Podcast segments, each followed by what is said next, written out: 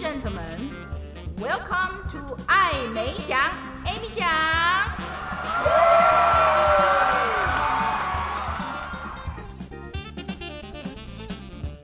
各位听众，大家好，欢迎收听艾美奖，Amy 奖。我是人称艾美奖的 Amy 奖本人，没有被口译耽误的口译员。大家最近都好吗？七月份到了耶，好多人都把七月当成了一个新的开始，因为它是下半年的展开。新的开始就代表了新的希望，这样很好。平常我们在做规划的时候，除了长期目标，也要定一些小目标，短期目标比较容易达到，达到之后会有小成就感，会继续下去。万一有小失败，也是小小的失败。比较容易再爬起来，东山再起。如果是长期目标的话，在中间达不到的话，比较容易心灰意冷、无以为继。虽然我们还在疫情当中，还是在二零二一年还没有完全的脱离疫情的阴影。光是这个七月一号的到来，就看到很多人告别上半年，迎接下半年。据说新冠疫情会继续的很长的时间跟我们共存，不会全部消失，就像流感一样，时不时来这么一下，但至少不会像二零二零这么可怕吧？全世界一下的按下暂停键，希望很快我们的生活可以恢复到疫情之前的生活，回到正常。有的时候我在想，去年三月的时候，忽然之间会议消失了，然后慢慢的山不转路转。开始有线上会议，有线上口译，工作又逐渐恢复。我在想哦，疫情过后，我们的生活会完全恢复到疫情之前吗？难免我们都有受到改变吧。在口译工作上面，这一年半，很多人有很多的感触。疫情结束之后，是完全就恢复到以前的荣景吗？我们是很乐观的，相信疫情之后，实体会议会回来的。不过，我觉得线上还是不会消失。去年在欧洲成立了一个 Hybrid City Alliance 混合会议城市联盟，是一些的城市会员他们建立这个联盟来推展城市的观光、会展事业等等。台北市也是会员城市之一。那这个 Hybrid 就是线上线下混合形式，大家也不断的在改善这个平台，改善线上通信的方式。有些人也说，嗯，在家里不用出门，蛮好的。是啊，我也好久没有化妆了，可以省下化妆品跟制装的费用。不过，我们认真的来讲哦，这种线上进行口译是在疫情之前，在二零二零年之前就有人在推动了，在建立这种远距口译的平台。因为有的时候可能一下子找不到口译员，这个 availability，那或者是说因为。经费的问题，会口译员过来的话，要有机票的钱、住宿的钱。在疫情之前就有这样的一个发展，可能会议在欧洲，可是口译员可以在台湾。那像 Zoom 这公司也也不是疫情发生以后才成立的，它早就存在了，只是疫情让这些的公司、这些的平台蓬勃的发展。像 Zoom 的股价一度也是飙了好几倍。那疫情让这个趋势加速了发展，因为一时之间大家在家工作，那就促成了线上平台，大家都需要他们。那等到疫情过后，实体会议会回来，我们是乐见也乐观的看待这件事情。我们喜欢这种坐在口译箱的感觉，有工程师帮我们把音质各方面弄得好好的。不过远距也是有它的好处的，从主办单位的角度来讲。他们用心的办了一个活动，以前要租场地啊，不管在饭店、在会馆、在会议中心，有空间的限制，有人数的上限。开放远距参与的话，只要可以克服时区，不要日夜颠倒的，或者你愿意半夜爬起来参加这个活动，就是全世界的人都可以来参加。所以有更多的人参加，那如果又牵涉到是收费的活动，主办单位就可以收到更多的报名费。不敢讲无上限了，就看这个整个的线上平台可以容纳多少人，至少多个数十人、数百人是可以做到的。那或者说有一些非常知名的讲者，他没有空飞来台湾待一个几天，有这个线上的方式，我们只需要占他的几个小时演讲的时间的话，那我们可以邀请更多的讲者。以前我们在台湾要从台北到高雄，高雄到台北来参加会议，那以后即便是实体的会议。我相信有外县市的观众很想要参加的时候，他就会问说是否可以开放线上报名。所以实体加上线上会议这种 hybrid meetings 这个趋势会继续，不见得跟疫情前完全一样。就像我们可能心情也不一样了吧？谁晓得我们的人生会来这么一遭？这一年半到现在还没有结束，影响到我们的想法，影响到我们的做法。等到解封之后，我相信很多人会冲出去玩。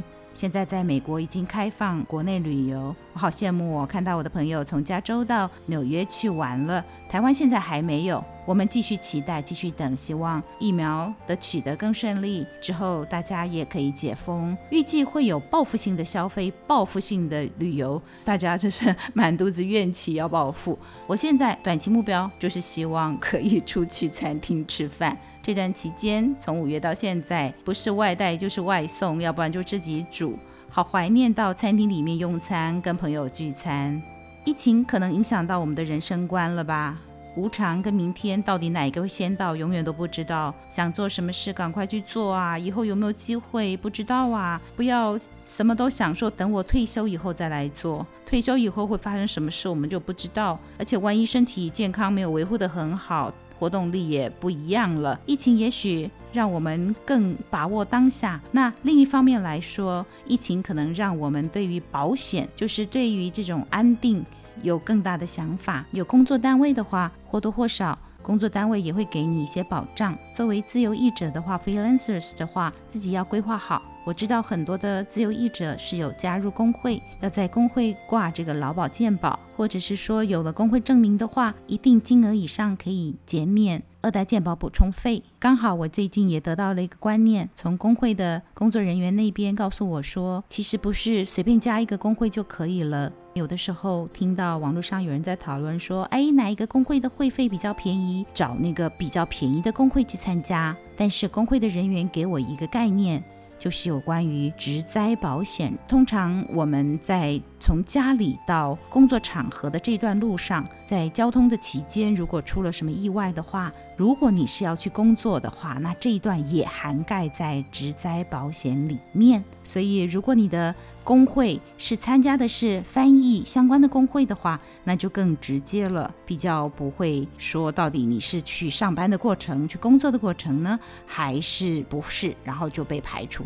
当然，劳保对于劳工的保障，他们现在对于这种认定是有从宽的趋势，给我们更多的保障。不过呢，哦，这是我在网络做了一点功课，说如果你去工作的路上，可是如果你又绕去别的地方做别的事，那就比较难认定你是去做别的事还是要去工作。那或者是下下班的时候，你如果从工作的场合直接就回家，出现了意外的话，那就是职业灾害是有职灾给付的。